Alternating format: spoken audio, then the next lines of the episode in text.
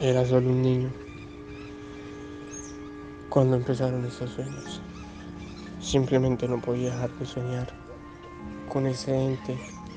Era una sombra alta, tenebrosa.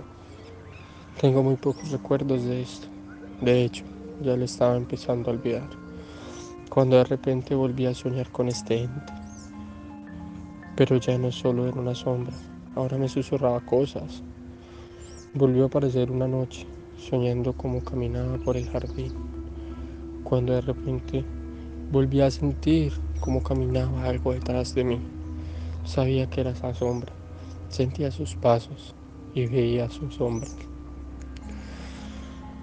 Cuando tomé el valor de mirar hacia atrás,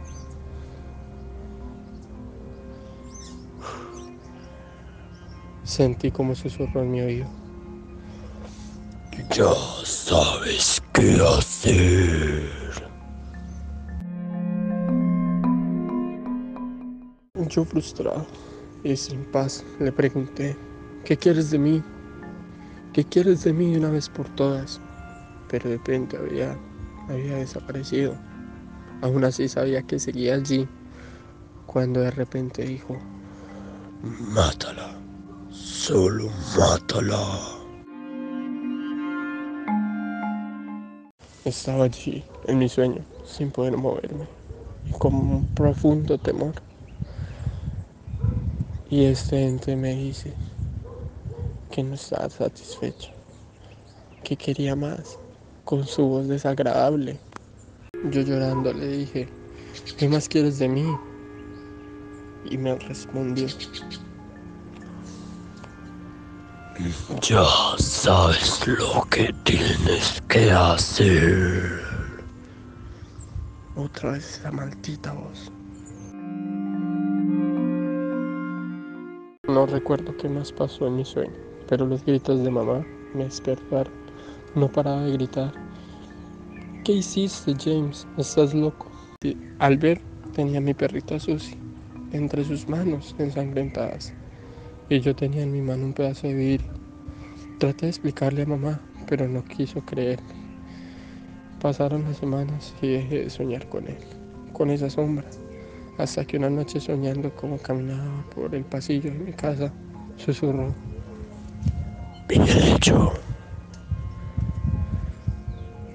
Cuando, cuando escuché ese susurro, mi, mi cuerpo se paralizó.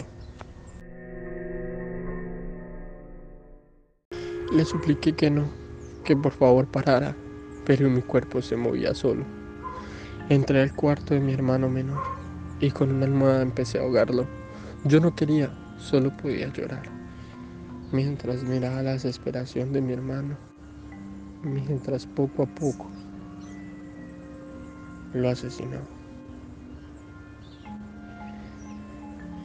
Cuando miré atrás, estaba mi mamá y empezó a gritar. Solo pudo escuchar de nuevo la voz diciendo, ya sabes qué hacer.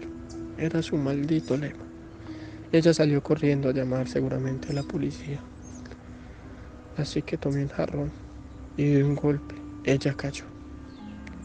Inconsciente en el suelo, lancé una astilla y pidiendo perdón le corté la cabeza. Allí me desperté después de 10 años sin escuchar esa voz. Y de hecho, me siento mejor. Nunca olvidaré lo que pasó. Adiós, doctora. Sentí la mirada de la doctora y ella señalando tras de mí. Volví a escuchar esa asquerosa voz. Ya sabes qué hacer.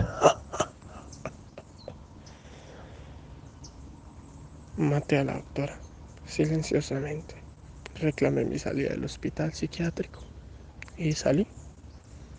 Supongo que nunca se irá a la sombra, pero ya sabré qué hacer.